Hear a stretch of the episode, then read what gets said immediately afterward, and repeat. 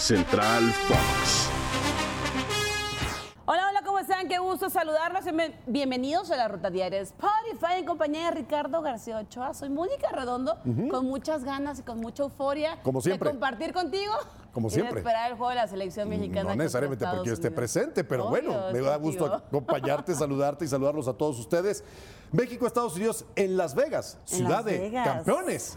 Porque se acaban de coronar apenas ayer los Golden Knights en la NHL, levantando su primera Copa Stanley Stanley Cup. en seis años de existencia. Así que eso debe motivar a ambos equipos a tener un buen partido. Es un duelo importante. Semifinal, en esta ocasión México y Estados Unidos no es una final de CONCACAF, es una semifinal de Nations League. El que gana logrará enfrentarse entonces al vencedor entre Panamá, y Canadá, Tu arriba la marea roja. Pero un reto enorme también para Diego Coca, considerando que este será su primer partido oficial. Ya ha dirigido duelos amistosos, duelos de preparación. México viene de vencer a Guatemala en Mazatlán y empatar con Camerún en San Diego. Hay noticias satisfactorias de esta selección mexicana y otras que preocupan un poco, como el tema de Carlos Acevedo y esa lesión de hombro que probablemente le cueste el próximo torneo del fútbol mexicano, ya que va a ser intervenido quirúrgicamente.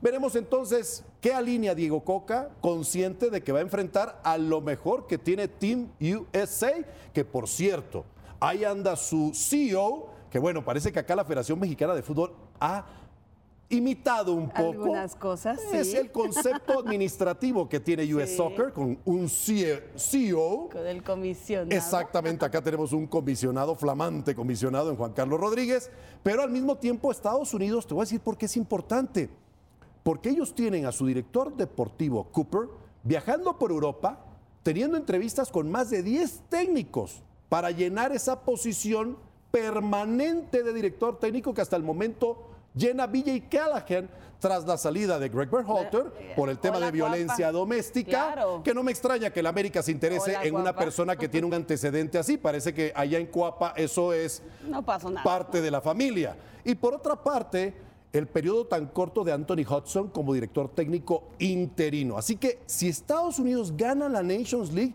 será mucho más atractiva esta selección para un técnico europeo o uno con el que ha estado conversando en una nación centroamericana, Ah, este director deportivo de USA. ¿eh? No, ya cuéntamelo todo. Mejor vean Central Dame Fox. el spoiler, por favor. bueno, a ver, la selección mexicana que tiene y que ya empezó una gira, digámoslo así, de más de 40 días y por eso Diego Coca tuvo que hacer una lista eterna, ¿no? Sí es. En esos dos partidos amistosos, pues son jugadores que prácticamente no van a estar ni en la Nations League ni en la Copa Oro. Entonces, técnicamente ya vamos a ver un cuadro A. Es correcto. Un cuadro estelar, porque Diego Coca sabe que su garantía en la selección mexicana no es para nada larga, ¿no? Por el contrario, que se va a tener que ir ganando día a día ese lugar de esa silla caliente. Sabemos que de por sí es caliente para Diego Sí. Coca más, ¿no? Por el entorno en el que llegó tanta crítica cuando el perfil parecía que iba a ser para Almada y de repente Pero estaba se lo técnico. quitaron a los Tigres de la Autónoma de Nuevo Se León para llenar entonces la vacante de la selección mexicana de exacto, fútbol. Exacto. Entonces, eh, justo por esa situación, yo espero que Diego Coca disfrute el día a día. Así ¿no? es. Que no vaya a experimentar, que vaya a ir con lo mejor que tiene. Entonces, ahora sí ya podemos ver.